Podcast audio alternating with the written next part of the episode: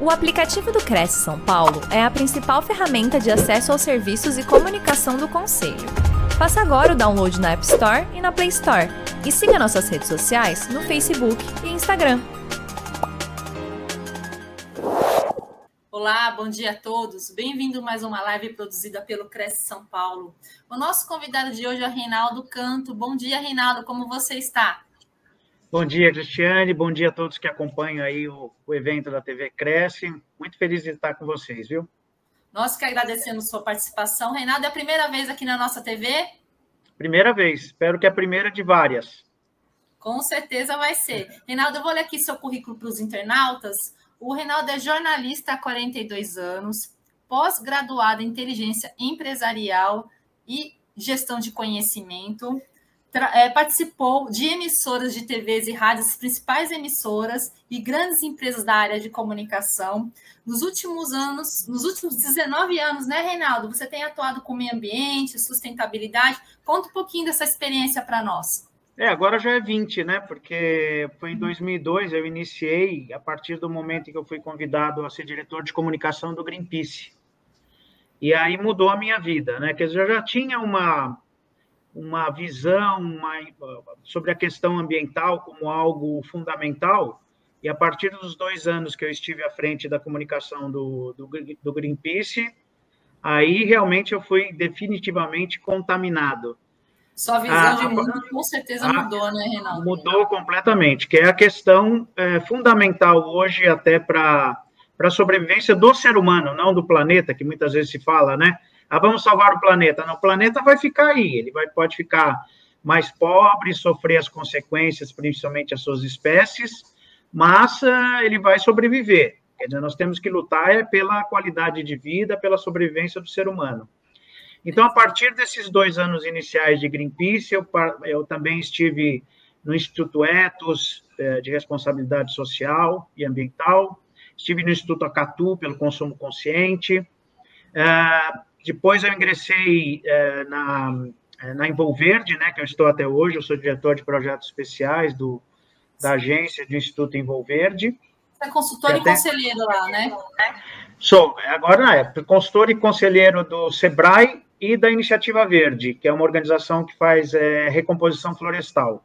E aí eu entrei em vários é, segmentos, quer dizer, eu atuei, atuando tanto como jornalista, como também uma pessoa da área ambiental. Então, eu faço parte do Observatório do Clima, da rede de ONGs da Mata Atlântica, aqui sobre um pouco do nosso tema falando de água, né? Logo depois da nossa Sim. aquela terrível crise hídrica que nós tivemos, que ainda Sim. não passamos não, definitivamente, não. né? É, eu faço parte da Aliança pela Água, então sempre participando e militando e escrevendo, faz parte agora da, da minha vida mesmo. Isso aí, Reinaldo, e você vai falar como as mudanças climáticas têm afetado a água, e esse assunto aí, gente, é de extrema importância. Eu agradeço sua participação novamente, boa palestra, seja bem-vindo, Reinaldo. Muito obrigado, Cristiane. Espero você daqui a pouquinho para gente, para você me questionar, fique à vontade, viu? Que jornalista é isso mesmo, tem que questionar as colocações aí, não comprar tudo como verdade, não. Aliás, nessa área ambiental, inclusive, as verdades elas tem mudado muito, porque sim, a, cada, a cada momento a ciência descobre novos elementos, né, novas questões. Então, é isso aí. estou à disposição. Obrigada, Reinaldo. Obrigada por compartilhar seus conhecimentos conosco. É um grande prazer. Obrigada. Bom, Gilberto, é, ah, isso mesmo, para colocar aqui. Ah, eu queria, antes de mais nada também, bom, agradeço a Cristiane e ao, ao Gilberto é, pela, pelo convite aqui, a Pamela da Brapes, e fico muito feliz dessa parceria da Associação Brasileira dos Profissionais pelo Desenvolvimento Sustentável com a TV Cresce. acho fundamental ter esse espaço. É, são muitas pessoas que acabam assistindo é, da área imobiliária, da construção civil, que é, é, um, é um setor fundamental para que a gente discuta questões também da área ambiental. É, com certeza, todos os, todos os setores, mas fundamentalmente o setor imobiliário e da construção civil, são bastante afetados pelas condições climáticas também, e a, a melhorar a situação, melhorar as condições é, é, no enfrentamento às mudanças climáticas e ao aquecimento global só podem favorecer também o setor da, da construção civil e da, da, do setor imobiliário como um todo. Bom, é, o que eu gostaria de, de falar com vocês sobre mudanças climáticas, suas consequências e o quanto isso afeta a água. Então, é, por favor, é, que eu já vou colocar. É. Bom, importante é, fazer primeiro um, um, retorno sobre em que momento nós vivemos. Né? Nós passamos por algumas situações interessantes é, quando começou a se falar da questão das mudanças climáticas. Né? Quer dizer, não havia aquela certeza de todos de que era uma realidade. Ah, será que isso é um fenômeno natural? Ou simplesmente nem está acontecendo, porque esquenta aqui, esfria ali.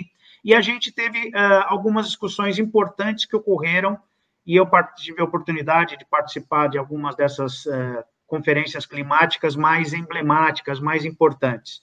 A COP15, que foi em Copenhague em 2009, ela teve uma grande importância, que foi talvez a primeira conferência em que havia um consenso sobre a necessidade do enfrentamento ao aquecimento global. Quer dizer, todos os países estiveram lá, todas as grandes lideranças mundiais estavam presentes e viveram essa expectativa de é, se tomarem ações que contribuíssem para fazer as mudanças necessárias. Então, essa conferência ela foi muito importante. É, até nós chegarmos na Conferência de Paris, em 2015, onde, e isso vamos imaginar, são seis anos depois só da COP15 de Copenhague, é, começaram a ter propostas efetivas é, lideradas por todos os países para fazer o enfrentamento às mudanças climáticas. Claro que, obviamente, a gente sabe que na hora que, que é, são necessários fazer investimentos, cada país sabe entender que há um problema. O passo seguinte é saber que há necessidade de fazer determinados investimentos, aí a coisa muda de figura, porque alguns acham que devem é, botar mais dinheiro, é, o quanto isso vai afetar suas populações na questão desses investimentos e outras menos. Então, mas de qualquer maneira foi um momento importante em que começaram a existir ações vinculadas mais efetivamente às mudanças climáticas. E aí eu cito também a, a conferência do ano seguinte, a 2015, que foi 2016, que é a conferência, a COP22 em Marrakech, no Marrocos, em que houve um problema foi durante essa conferência aí que o Trump venceu a, a eleição nos Estados Unidos. Que aí começou a haver uma reversão na, na, nas discussões vinculadas às mudanças climáticas. Ou seja, um governo Trump já dizia que não era um problema, que, na verdade, você não, te, não teria necessidade de fazer nenhum tipo de, é, de grandes mudanças, que deveria continuar fazendo os investimentos em combustíveis fósseis, tirou todos os grandes projetos dos últimos anos dos Estados Unidos vinculados às discussões sobre energias limpas e renováveis. Então, nós tivemos um problema ali.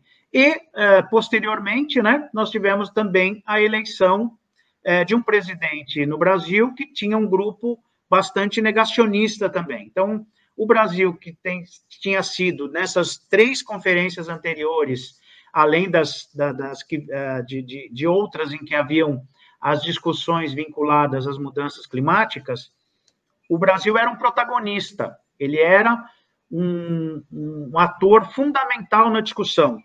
E a partir da eleição do presidente Bolsonaro, o Brasil perdeu essa sua relevância. Então, dois países fundamentais nas discussões climáticas, Estados Unidos pelo poder econômico e o Brasil por ser detentor da maior floresta tropical do mundo, é, começaram a agir contrariamente às discussões é, e colocando em xeque as mudanças climáticas e a sua é, importância e urgência.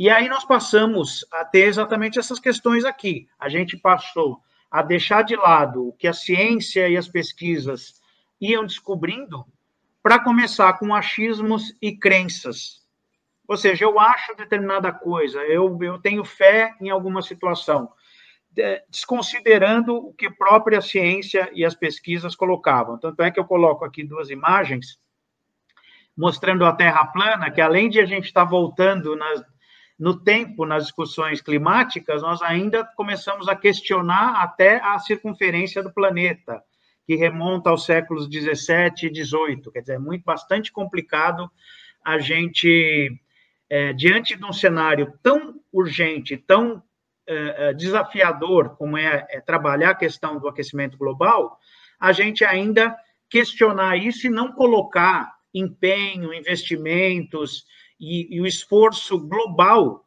a essas questões, né? Então, para nós, realmente nós vivemos um momento bastante difícil que eu estou vendo agora, me parece que a gente tem é, revertido um pouco esse processo, principalmente com as mudanças que nós tivemos nos Estados Unidos e também, como eu vou mostrar agora, o acirramento dos problemas vinculados às mudanças climáticas, que Assim como mostrou aquele filme que alguns daqui alguns que nos assistem devem é, devem saber, a gente aquele filme Não olhe para cima, questionando um meteoro que estava vindo em direção à Terra. Quer dizer, não adianta você fingir é, que, que o meteoro não está vindo. Não adianta você não olhar para cima, porque o meteoro vai cair. Um pouco das mudanças climáticas também é isso. Não adianta você fingir que ela não existe não é uma questão de moda, não é uma questão de cuidar do meio ambiente por uma questão simplesmente de, é, de ideologia, mas é uma questão de sobrevivência mesmo, né? Bom, e aí, é, o que, que, na verdade, para nós é muito importante nesse momento, quando a gente fala é, das discussões climáticas? Ela faz parte, né, eu coloco aqui até para a gente até falar um pouquinho também já de água, a ponta do iceberg. Por que, que é ponta do iceberg? Porque as mudanças climáticas elas só estão surgindo, elas só estão tomando essa força nesses últimos anos e a tendência é que é, seja fique mais acirrado o problema em função de um modelo de desenvolvimento. Qual que é o modelo de desenvolvimento que nós temos? E é muito importante que, que vocês que nos assistam é, façam essa reflexão. Ele é um modelo de desenvolvimento que prega o, o consumo como mola propulsor, propulsora desse, desse modelo. Então, isso é muito complicado, porque é, nós temos a finitude do planeta, e daqui a pouco eu vou falar um pouco mais sobre isso. É, e aí nós temos o quê? Nós temos uma situação em que, é, é a partir do, do, momento que nós chegamos, esses, é, como mostram essas imagens né, de furacão, de seca profunda, de inundações, como nós temos acompanhado todos os anos. Agora nós temos as recentes é, chuvas aí na, na Bahia, é, em Petrópolis, no Rio de Janeiro.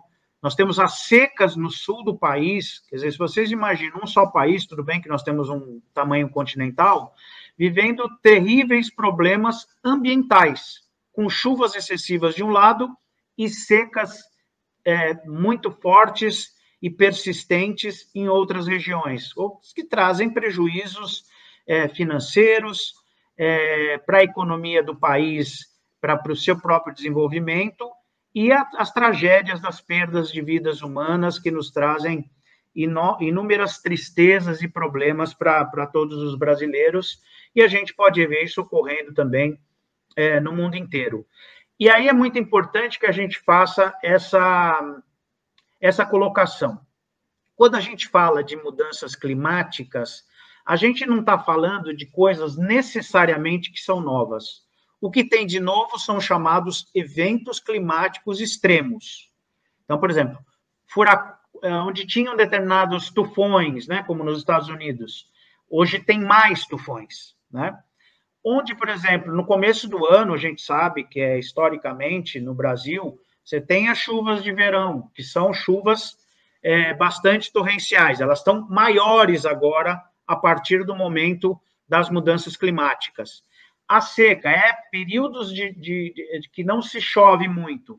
Ok, continua não se chovendo, só que eles são mais persistentes, mais fortes esses períodos. Então, portanto, as situações se agravam, trazendo consequências muito grandes inclusive para a qualidade de vida de todos nós. É, então, você tem ao lado dos eventos climáticos extremos, esses problemas trazidos pelas mudanças climáticas são acirramentos de problemas que nós já tínhamos, situações que nós já tínhamos. É, e aí, claro, que a gente tem que buscar fazer as mudanças é, que também é, nos levem a fazer uma transição. O que significa essa transição? Se no passado nós usávamos as energias é, fósseis, né? Então, só para colocar, quer dizer, nós vamos tirar aquele material, matéria orgânica que foi sedimentando durante milhares de anos, que se transformam no petróleo, que se transformam em gás natural, se transformam em carvão, né? Isso é tudo matéria orgânica sedimentada de muitos e muitos anos. Nós cavocamos a Terra porque elas têm um poder calorífico de transformação de energia muito grande. E no passado foi isso que nós fizemos. Nós tiramos, como ainda tiramos, claro, a gente sabe que o petróleo está aí, a gasolina, a diesel, é, tudo isso sendo bastante ainda utilizados, nós tiramos da Terra para gerar energia para o nosso desenvolvimento, que sem dúvida nenhuma é, nós tivemos desenvolvimento a partir dessas energias, mas a consequência também é não só a questão dos gases de efeito estufa provocados por essa pela queima desses produtos, mas também é, poluição, destruição ambiental, que no médio prazo foi trazendo consequências, né? E hoje já é no curto prazo, problemas graves trazidos pelo uso excessivo desses combustíveis fósseis, né? Lá atrás eu vi alguns filmes já sobre o assunto que foi muito interessante. Se no passado nós, ao invés de tivermos, é, olharmos, tivéssemos olhado para cima, ao invés de olhado para baixo, ou seja, utilizar a energia do sol, é, dos ventos, né, que está mais próximo da natureza, utilizar as forças da natureza para o nosso desenvolvimento, talvez nós não tivéssemos é, sofrendo tantas consequências do uso excessivo dos combustíveis fósseis. Mas o certo é que nós precisamos fazer essa transição, né? É, e como eu disse antes, quer dizer, nós tivemos tanto a questão da, da poluição, né? o, o, a questão do uso excessivo, por exemplo, a gente sabe que o plástico, que é um produto fantástico, nós, inclusive, na Envolverde, no, no site da Envolverde, a gente sempre fala do plástico, não como um vilão. O, o plástico é um produto fantástico em muitos sentidos, para o seu transporte, o seu uso, só que ele é uma matéria é, criada pelo, pelo ser humano, é, ele não existe na natureza, e, portanto, a gente tem que ter uma, ter, deveria ter tido desde o início uma responsabilidade muito grande com é, é, evitar o seu uso indiscriminado, ao mesmo tempo que evitar qualquer possibilidade de descarte da maneira como ele tem sido feito. Tanto é que a gente vê as consequências hoje dos plásticos nos oceanos, nas águas dos rios, como mostra essa figura aqui, essa, essa imagem, em que esse material ele vai começar é, e já está trazendo consequências nefastas para a nossa vida marinha e também para a própria vida do ser humano. Uh, e tudo isso faz parte de um processo, como eu disse lá atrás, as mudanças climáticas, ela faz parte do modelo de desenvolvimento. Esse modelo de desenvolvimento em que pensa a natureza como uma inimiga a ser vencida, a gente começa a fazer uma reflexão hoje a respeito disso, de utilizar, de observar mais a natureza para que ela faça parte da nossa vida e que nós nos integremos a ela e não, não as consideremos inimiga a ser vencida, a gente não chegaria em alguns momentos como nós estamos. Por exemplo, quando a gente fala das grandes chuvas que caem na cidade, ou seja, as mudanças climáticas é, é, fizeram com que essas águas caíssem em maior quantidade mas a, as cidades que são é, permeabilizadas, ou seja, com grandes quantidades de asfalto, sem caminho de, é, de, de para que essa água possa ser é, absorvida, né? Isso aumenta o problema, traz novas consequências, né? O excesso de lixo faz que também com que essas grandes chuvas, essa grande quantidade de água, ela caia e os resíduos entopem bueiros, ou seja, eles potencializam um problema que já vinha com as consequências da, das mudanças climáticas. Mas a ação do homem, além da, da, da causa, de causar mudança climática, pelo seu modelo de desenvolvimento, também acirra o problema e a gente vê as consequências aí diariamente. Bom, é, E aí, como é que a gente tem que pensar também, que eu acho fundamental?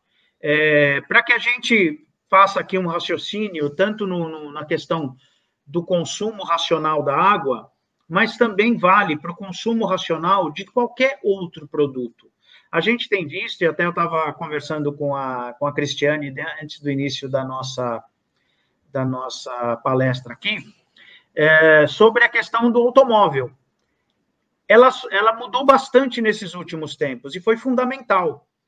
É, se antigamente todo mundo queria ter um carro próprio, um veículo individual, de uso individual, hoje muita gente, principalmente os mais jovens, já pensam que não há necessidade, porque é, quando a gente pensa nos direitos fundamentais das pessoas, não é, na verdade, necessariamente o ter sobre alguns tipos de produto, e o carro, eu acho que é um bom exemplo.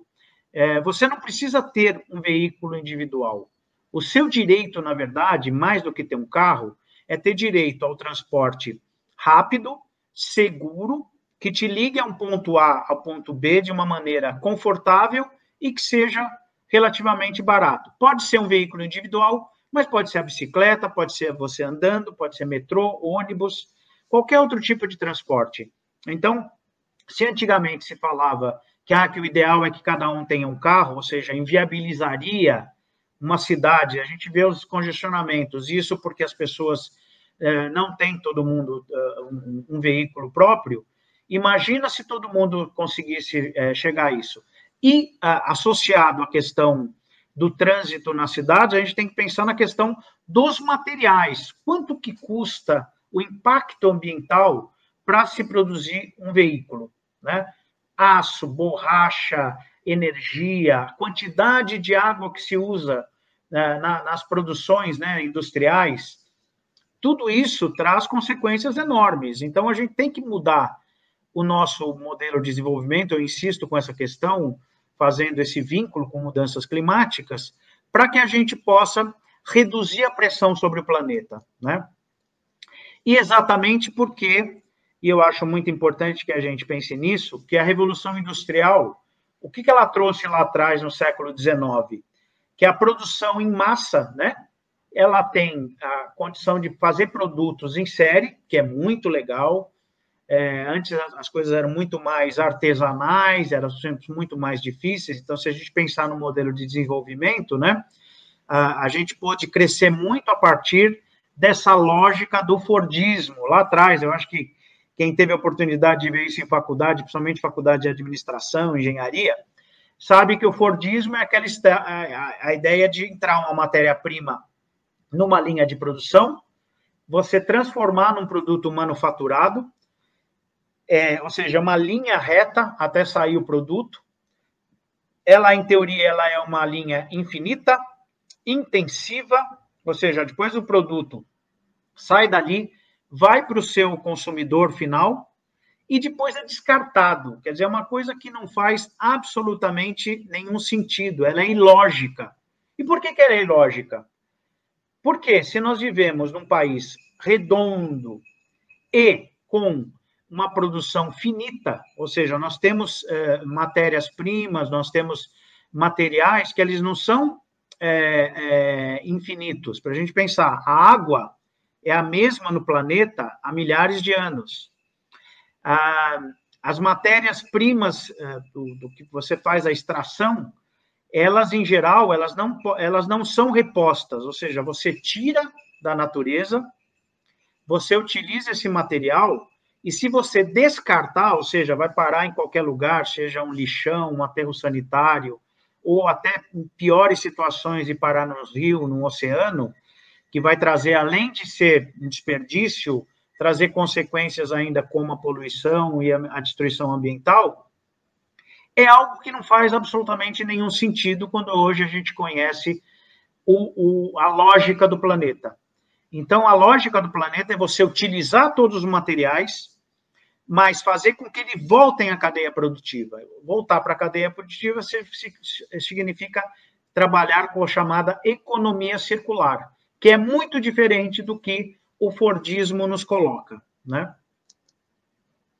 É, e a gente tem, e isso é importante a gente fazer sempre uma, uma reflexão, que tudo que afeta a, a, a, a nossa qualidade de vida, a qualidade da, de tudo, mas vamos falar de água, que é a qualidade da água que a gente consome, da água que a gente bebe, o quanto a gente gasta é, para fazer o tratamento, ou seja, que vai nos custar dinheiro também ao, ao, momento que você tem uma empresa de saneamento da tua cidade que faz lá o tratamento da água, quanto mais detritos, quanto mais produtos forem jogados nessa água, mais caro vai ficar o seu tratamento. Isso faz parte, é, além de ter um processo, como eu falei, da, da, do consumo excessivo e é, irracional vinculado a, a, a essa, essa linha reta de produção e descarte, nós precisamos estar atento também o quanto nós, individualmente, utilizamos de materiais, o quanto nós utilizamos é, e descartamos determinados produtos sem necessidade. Então, quer dizer, ao mesmo tempo que eu falei para vocês agora há pouco a respeito do plástico, fantástico. Mas veja só essas duas imagens: uma quantidade imensa de sacola plástica, canudos sendo jogados nos oceanos. São produtos que não. Assim, até eu trabalhei muito tempo no Instituto Acatu pelo consumo consciente, não são produtos que trazem é, necessariamente qualidade de vida, conforto para a vida das pessoas. Não, elas só são excessos que trazem depois consequências que podem efetivamente trazer consequências para a vida das pessoas. Você eh, descartar essa quantidade de plástico, utilizar de maneira indiscriminada, pode ficar certo que isso vai voltar para você. Então, quanto mais puder, sabe, racionalizar, sem achar que, olha, eu vou consumir menos, vai significar que eu vou ser menos feliz. Não. Você vai continuar consumindo, mas de maneira racional, pensando mais. Muito provavelmente até teu custo vai ser menor, porque você vai racionalizar a maneira como você vai consumir, e, portanto, os teus gastos também vão estar vinculados a esse, essa racionalização. E aí, como é que a gente fala agora, falando um pouco mais? Eu disse lá atrás que a gente deveria ter olhado para cima ao invés de ter olhado para baixo e ter é, é, tirado, cavocado a terra para tirar a energia que nós hoje precisamos para o nosso desenvolvimento. É, hoje estamos bastante conscientes, e lá atrás que eu falei também das conferências climáticas, que o caminho são energias é, limpas e renováveis. Né? Ah, renováveis por quê? Quando a gente pensa no, na, na, na, luz solar, que é uma coisa fantástica, né? quer dizer, é a, a energia que vem do Sol é, é extraordinária para a nossa sobrevivência, para o nosso desenvolvimento. É, alguns anos eu falava muito em, em, sala de aula, né, sobre a questão se a gente usava muito ou pouco energia solar. E aí os alunos diziam, ah, pouco, né, acho que pode melhorar bastante. Eu falei, não, pode melhorar muito, mas nós usamos muito. Não, como assim? Porque se a gente pensar na agricultura, ela usa majoritariamente dois insumos: a, o sol, que faz com que haja fotossíntese, haja o crescimento das plantas, e a água da chuva, né? Ou da irrigação. Então, mas a, as águas e a, o sol são dois fatores preponderantes, inclusive, para que nós, Brasil, sejamos, e nós temos, claro, extensões territoriais, terras maravilhosas, para que nós sejamos hoje o segundo maior produtor de alimentos do mundo. E você utilizar a luz do sol para gerar energia propriamente dita, usar a energia dos ventos, que é a energia eólica, usar a biomassa, que é transformar, que a gente já usa, e aliás, o Brasil foi, foi um pioneiro na utilização do álcool combustível, né? Mas a biomassa também é transformar as sobras das canas de açúcar em é, gás para também produzir energia e a, e a energia geotérmica, que é o movimento das marés, é, que a gente pode também utilizar. Quer dizer, a gente, hoje, nós temos caminhos, claro que eles exigem é, investimentos, exigem mudanças, mas a gente vê uma coisa muito importante, que eu, que eu pude observar isso nessas últimas conferências é, climáticas, em que é, as empresas estão fazendo mudanças, né? Quer dizer, não é quando a gente pensa que que a questão das mudanças climáticas é uma preocupação de ambientalista, é, que nós queremos fazer essa mudança para energia solar, tal, porque é mais bonito. As empresas têm essa noção. As, as grandes empresas no mundo, é só vocês buscarem informações desses grandes conglomerados que têm atuação global, o quanto eles têm feito a transição para energia limpa e renovável. Por várias questões, tudo bem, ótimo que seja é, também pela, pelo seu negócio, para a sobrevivência do seu negócio, mas também por objetivos de é, entender que a energia é, limpa ela é positiva também para o meio ambiente e para a sociedade que elas representam, ou seja, elas vendem para a sociedade os seus produtos e, portanto, quanto mais é, saudáveis e melhores para os seus consumidores, melhor para todo mundo, né?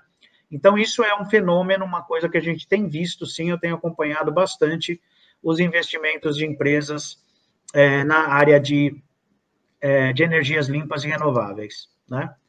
É, e é possível, né, a gente fazer essa transição, tanto do ponto de vista geral, global, empresas, é, políticas públicas que contribuam para isso, a gente vê diversos movimentos, nós temos aqui pro, é, é, projetos, inclusive em várias cidades do Brasil, vários estados brasileiros, que facilitam e contribuem para impulsionar a, a adoção, principalmente da energia solar nos ambientes urbanos.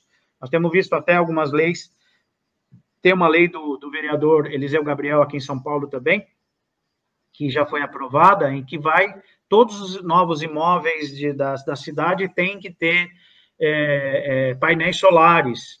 Então, tudo isso já ajuda muito a não só fazer essa mudança energética, mas também é, como geradora de emprego, é, de, de, capacitação de, de, de, de mão de obra especializada, é, um uso mais racional de matéria-prima. Então, nós temos vários aspectos importantes que não é que você vai buscar ter mais proximidade com a natureza, é, é buscar a preservação ambiental, né, que é, que é, muito importante, essa imagem que eu coloco aqui de um rio é, que está protegido pelas suas margens, né, com, com plantas, é muito importante.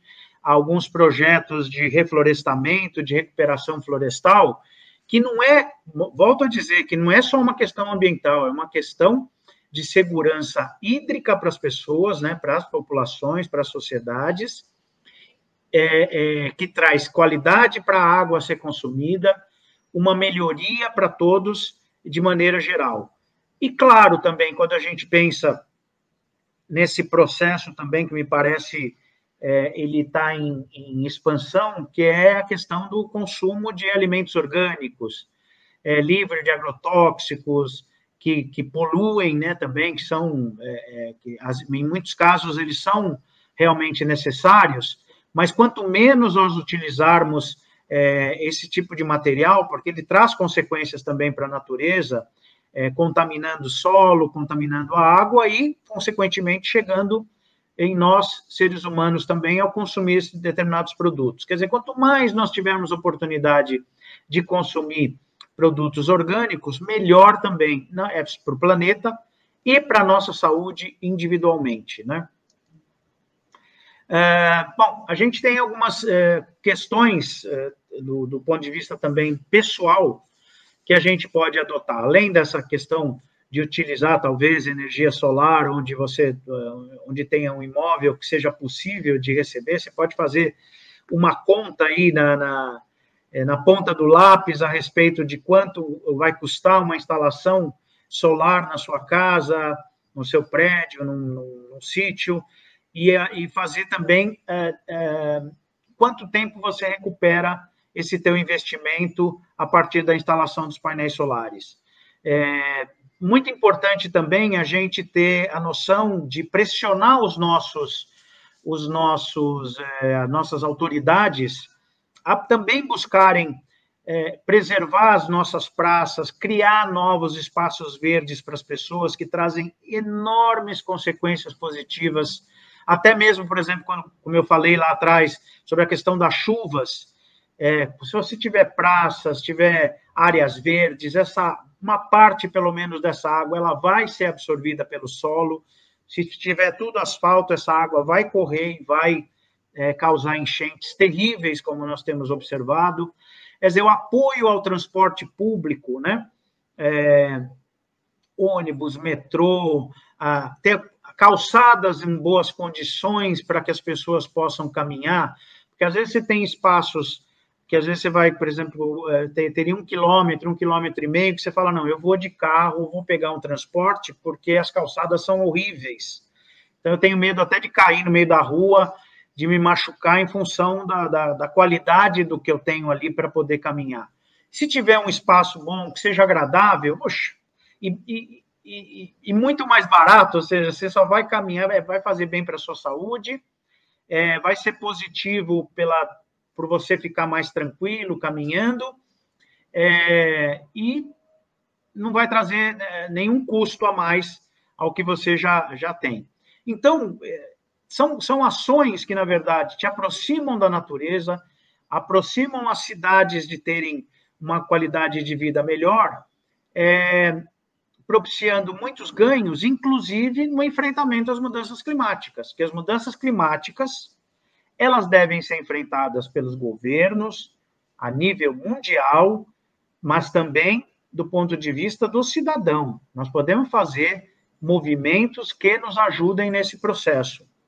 E esse processo só nos traz é, condições melhores para a nossa vida. Isso que é muito importante, né? A melhor, como eu coloco aqui, a melhor e mais eficaz é, energia renovável para combater as mudanças climáticas é atitude atitude das pessoas buscando fazer as mudanças necessárias é, para que a gente consiga fazer essa transição e mudar a realidade. É muito importante que a gente entenda, quer dizer, o aquecimento global, as mudanças climáticas, o uso é, indiscriminado de matérias-primas, o uso, é, desperdício de água, né, o desperdício de energia, eles são coisas que são é, situações que nós podemos trabalhar para que a gente reverta. E é fundamental que a gente reverta para a nossa geração, para as nossas gerações, para as futuras gerações, para os nossos filhos também poderem viver num mundo melhor. Agradeço muito aqui, já fico à disposição de todos. Reinaldo, voltei aqui com você. Reinaldo, olha aqui, prestei bastante atenção aqui na sua palestra. É, e, é é um ponto que, na hora que você estava ministrando a palestra, que eu fiz um, link aqui na minha cabeça, e eu nem sei Sim. se vou falar, tem algum tipo de, de. alguma coisa certa, né? É, você acha que o desenvolvimento tecnológico, o desenvolvimento de maneira geral, ele não é amigo da, do meio ambiente? Você acha que eles convergiram? Porque a gente precisa do desenvolvimento, a gente precisa crescer, a gente precisa se desenvolver.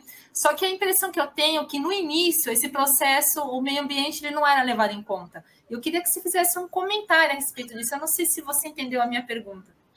Não, entendi sim. Eu vejo algo importante, que tudo faz parte de uma reflexão. Quando a gente, por exemplo, a Cristiane é de, de São Paulo também, eu acho que em algumas localidades do Brasil, acho que Minas foi muito forte também, até aconteceram alguns acidentes na época que eu lembro, aqui em São Paulo também, quando houve a adoção dos patinetes, né? É, quer dizer, quando você pensa assim, patinete era uma coisa antiga, mas aí houve uma nova tecnologia para fazer o compartilhamento. Quando você pensa nesse sentido, você fala, nossa, a tecnologia vem para favorecer um momento importante do deslocamento numa, em cidades grandes, né? Ótimo. Não foi feito essa reflexão junto ao poder público. Sim. Então, quer dizer, os espaços que tinham para esses patinetes não estavam muito acertados. Como seria a colocação? Onde você deixaria esses patinetes? É, então, eu vejo assim, muitas tecnologias foram colocadas à disposição das pessoas sem grandes reflexões. Sim. Ou seja, sem, não só do ponto de vista ambiental, mas também do ponto de vista da, da estrutura mesmo existente. Então, eu vejo o seguinte: a tecnologia que seja só para você melhorar processo. Ou seja, nós vamos, por exemplo, como é que foi a pandemia? A pandemia nós tivemos um aumento é, das entregas de alimento, por exemplo. As pessoas uhum. já não estavam trabalhando fora e os entregadores vinham. Quer dizer, do ponto de vista tecnológico, você pegar teu celular, colocar lá é, num iFood, num Rap, num, antes estava o Uber Eats, você colocava lá e vinha comida para você, é uma melhoria de processo. Até que ponto isso é positivo para a questão ambiental? Não vi nada, não tem nada. Porque se você trocou a pessoa ir para a rua para comer no restaurante, a comida vinha até você em um monte de embalagem plástica. Sim. Né? Então, é, se você pensar a tecnologia simplesmente como melhoria de processo e não como uma inovação que te traga uma, uma melhora efetiva para a área ambiental e para os enfrentamentos que a gente tem que fazer para a efetiva modernidade, aí para mim não tem não, tanto, tanto valor. E você acha que está tendo assim realmente mudanças específicas, mudanças pontuais, porque o, o que eu percebo, assim, que realmente está tendo mudanças, mas eu não sei se elas são realmente concretas, elas são realmente, assim, pensadas, porque elas realmente tem, devem ser feitas por questão de ter resultados positivos. Eu acho que estão sendo feitas mais por necessidade. Porque o que a gente percebe, como você tinha comentado aí, excesso de chuvas em locais que não tinham, né? Ou excesso de seca em locais que não existia isso, e as pessoas elas começaram a mudar o seu comportamento por questão de necessidade. Você acha que, que, que, que isso é um, é um, fator positivo? Ou você acha que o, o que importa mesmo é você mudar suas ações de forma consciente? Olha, esse é um, esse é um ponto muito importante, Cristiane, pelo essas ações pontuais você agi, reagir a partir de um problema que surgiu e, e ter uma, uma, ação individual, que pode ser de uma empresa, pode ser de uma prefeitura, do fazer uma ação local. Então, por exemplo, é, nós temos tido muitas chuvas em muitas localidades. Então, o caminho é vamos fazer um piscinão para absorver essa água, né? Mas, tudo bem, é uma ação. Mas não é uma ação que, pensando assim no, no, no longo prazo de resolver uma situação efetiva. Quer dizer, vamos impermeabilizar, é, é, permeabilizar a cidade, na verdade. Ter, primeiro, você ter áreas verdes que possam absorver essa água, é, melhorar a qualidade de vida, botar mais árvores na cidade que vai contribuir para reduzir a temperatura ambiente, né? Esses processos todos deveriam ser pensados, e é, é isso que eu destaco sempre, em, em conjunto. Isso tem que envolver o poder público, as empresas que atuam naquela região, a sociedade civil organizada em muitos tipos de movimentos, seja de mora, desde movimento de moradia, associação de bairro, até ambientais também, para ver o que, que é importante para todo mundo para enfrentar essa situação. Quem, que movimentos devem ser feitos por todos sim, os atores. Sim, né? todo mundo tem que ter participação. Todo mundo. Eu vejo assim, tem uma, uma política que foi lançada é, desde dois, na verdade foi aprovada pelo Congresso em 2010, que é o Plano Nacional é, de Resíduos Sólidos. Ele tem uma frase que eu acho maravilhosa, que está no papel, que é difícil de implantar, mas que deveria ser visto por todos, que é responsabilidade compartilhada. Sim. Porque, por exemplo, quando você pensa num resíduo, uma, uma indústria que faz um resíduo, se ela for responsável por toda a cadeia produtiva daquele resíduo e ainda acompanhar para onde ele vai ser descartado, sem que outras ações não sejam feitas, vai ser muito caro para essa indústria. Ela não pode sozinha ser responsável por esse material. Ela não pode se omitir também. Esse é um sim, ponto sim. importante. Se lá tem uma, se é uma garrafa como essa aqui, olha, uma garrafa PET, a indústria fabricou, ela é maravilhosa, ela é ótima, tal, mas aí ela, como é que ela vai ficar responsável por o que se faz com cada uma dessas garrafas que ela vende? Não dá. Por isso que tem que ter a responsabilidade compartilhada. Aí entra o poder público para dizer como é que vai ser feito isso. O cidadão que vai, vai saber, porque ele vai ter que ser orientado, e nós, jornalistas, temos uma função importante nessa orientação, Onde é que eu, eu quero descartar essa garrafa? Onde que eu descarto isso aqui? Vai para a indústria de novo para virar outro produto? Né? Como então, posso reutilizar também, né, Rinaldo? Porque a gente também pode reutilizar nós em casa, né? Sim, sim, sim, também pode ser reutilizada. Mas se você for descartar, tem que saber aonde vai fazer isso corretamente. Isso vai voltar para o setor produtivo.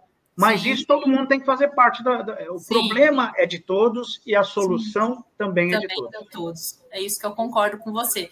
Ó, chegou uma pergunta aqui da Simone Guerreiro. Rinaldo, quais os principais passos para implementar energia solar? Quais os estudos que são necessários? Bom, é... bom dia, Simone. Obrigado aí pela tua participação.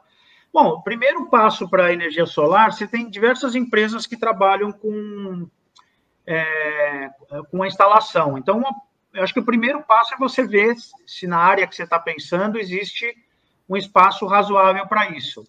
E depois é interessante porque já, já é possível fazer cálculo simplesmente no computador, tendo a noção da, da área em que você está pensando em fazer essa instalação, é, é, possível fazer algumas simulações no computador de quanto o, a insolação dessa região desse, dessa localidade representa.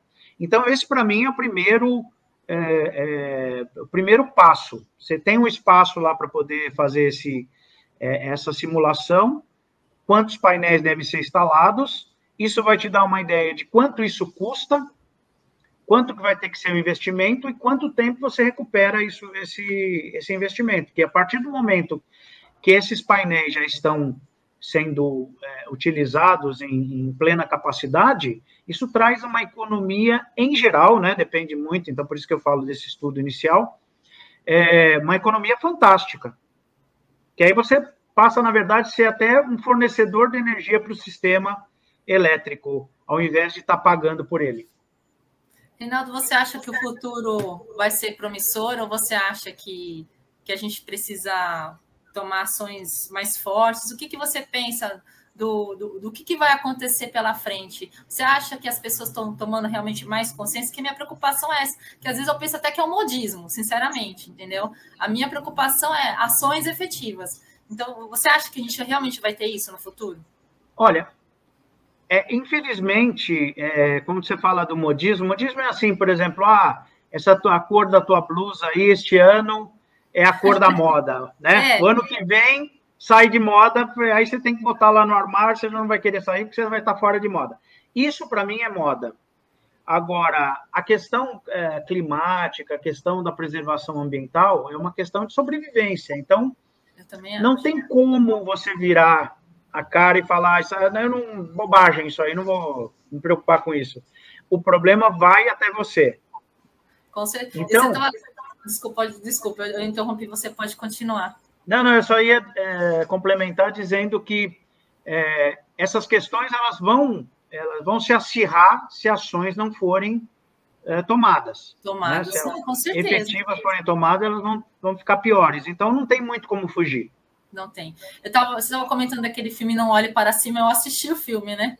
E realmente, é, é, o filme me gerou assim, até uma certa agonia, né? Porque tem ligação que muitas vezes com que a gente passa, né? As pessoas ignorando fatos importantíssimos e, a, e olha o que ocasionou, né? E eu espero que realmente os resultados sejam mais firmes, mais centrados e mais focados. Chegou aqui um comentário da Aline, parabéns ao Cresce pela escolha do tema e ao Reinaldo pela excelente explanação. Opa, obrigado, muito obrigado.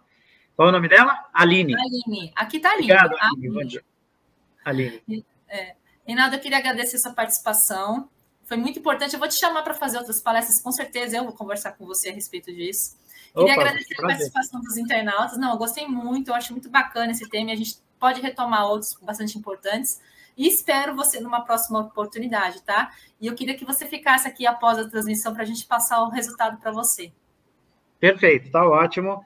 Agradeço a todos que, que tiveram com a gente aí nessa manhã. Cristiane, muito obrigado. A Braps também, pelo, pelo ter feito o meio de campo do convite, e a TV Cresce também. Foi muito gostoso estar aqui com mesmo. A Braps. E agradecemos a você também. Muito obrigada, viu? Obrigado, até. Obrigada a todos, até mais.